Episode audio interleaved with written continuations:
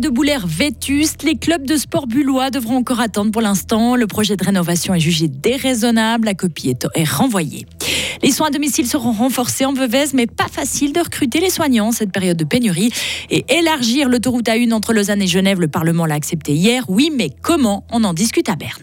Et puis euh, des pluies ce matin, des éclaircies cet après-midi, maximum 6 degrés. Attention, la seconde moitié de la semaine s'annonce pluvieuse et venteuse. Mercredi 20 décembre 2023, Karine Baumgartner, bonjour. Bonjour Mike, bonjour tout le monde. Les Bullois devront encore attendre pour la rénovation du stade de foot de Boulaire. Le crédit d'études a été renvoyé lundi soir lors du Conseil général de la ville de Bulle. En cause, un projet final à 33 millions de francs, jugé trop cher, surtout que les comptes sont dans le rouge. La rénovation n'est pas enterrée, mais elle est repoussée jusqu'à ce qu'un nouveau crédit soit proposé aux législatives. L'exécutif assure, assure, vouloir aller de l'avant dans ce dossier. Estelle Sermaton, conseillère communale en charge des bâtiments sportifs. Oui, il y a clairement une volonté de vouloir aboutir euh, à quelque chose avec la rénovation de, de ce stade et puis euh, les, nouveaux projets dans, cette zone. Euh, les vestiaires existants sont, sont plus que vétustes. Le stade date de 1982, donc on sait que c'est nécessaire. Et en plus, les utilisateurs euh, nous ont bien fait savoir qu'il y a un manque de place pour, euh, pour que ce soit le foot ou bien le SAB.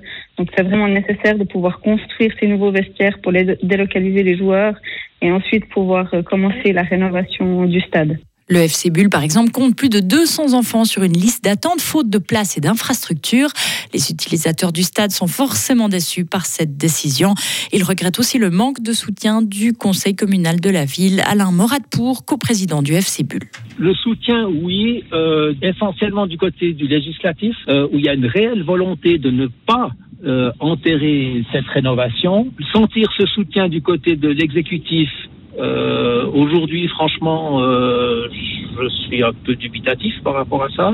Certains membres, oui, mais enfin, bref, euh, le législatif, je pense que si l'exécutif revient au mois de mai avec quelque chose de plus raisonnable, par étapes, etc., euh, je pense que le législatif euh, va suivre parce que l'évidence est là. Les gens sont, à l'évidence, ils sont convaincus de la nécessité de rénover.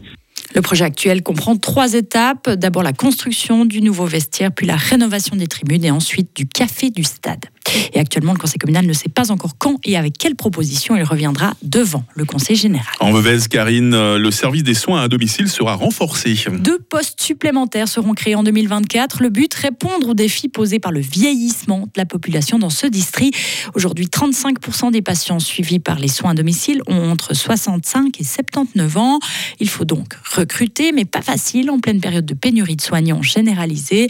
Cela inquiète Renaud Gaudron, directeur du réseau santé sociale de la. Clairement, euh, m'inquiéter, oui, parce que euh, on veut maintenir des prestations de qualité, que ça soit euh, au niveau des soins à domicile, mais aussi dans les deux EMS. Et puis pour maintenir cette qualité-là, il faut qu'on ait la dotation adéquate. Et si on n'a pas la dotation nécessaire, on va devoir trouver d'autres moyens, augmenter les heures supplémentaires pour le personnel ou faire appel à des intérimaires. Mais évidemment, on est conscient que c'est un peu plus cher mais euh, on n'a pas tellement de choix. Vous faites déjà appel de temps en temps à des, intérimaires? C'est arrivé quand la dernière fois, par exemple? C'était cet automne. On avait besoin d'une infirmière là en institution. On a pu euh, passer par une agence d'intérimaire pour avoir cette, euh, cette ressource-là. Le service des soins à domicile de la Veuvez, c'est aujourd'hui une quarantaine d'équivalents plein temps. Et comment ce réseau de, le réseau santé sociale de la Veuvez cherche-t-il à se démarquer pour attirer les soignants? Entretien complet de Renaud Gaudron à écouter dans une demi-heure. Une autoroute A1 avec six voies pour lutter contre les bouchons. Après le Conseil national, le Conseil des États a voté hier l'élargissement des tronçons Genève-Lausanne et Berne-Zurich. Ce n'est qu'une motion, il s'agit d'élaborer désormais les projets sur le terrain et voter les crédits. Vouloir six pistes entre Lausanne et Genève est une chose et pouvoir le réaliser sur un territoire aussi restreint? En est une autre. Comment élargir l'autoroute au bord du Léman?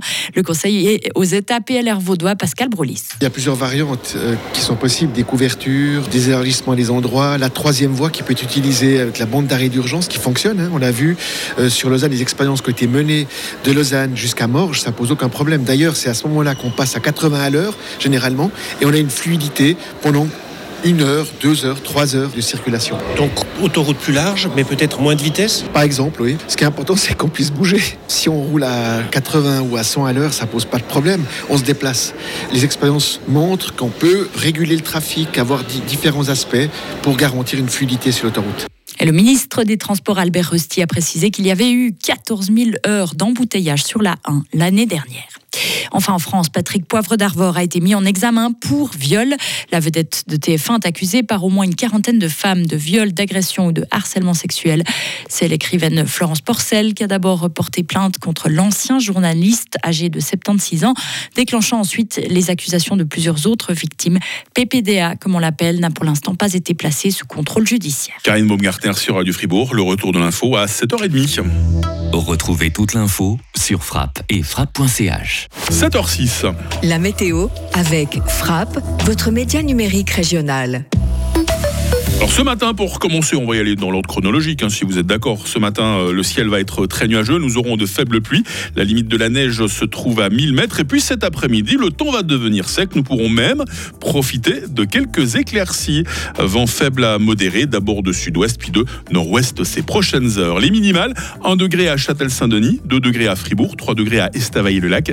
Il fera dans quelques heures 5 degrés à Fribourg et à Romont, 6 degrés à Payerne. Demain sera couvert avec des pluies, surtout le matin limite de la neige entre 900 et 1400 mètres. Température minimale 2, maximale 8 degrés. Le vent d'ouest va forcir en soirée. Euh, ce temps pluvieux et venteux va se poursuivre jusqu'à dimanche au moins. La neige, d'abord à 1000 mètres, va remonter au-dessus de 2000 mètres. J'ai l'impression que le concept de Noël blanc euh, reste purement théorique hein, cette année. Nous sommes euh, mercredi 20 décembre, 354e jour. Bonne fête les Isaac, bonne fête les Jacob. Le jour se lève à 8h12, la nuit retombe à 16h40.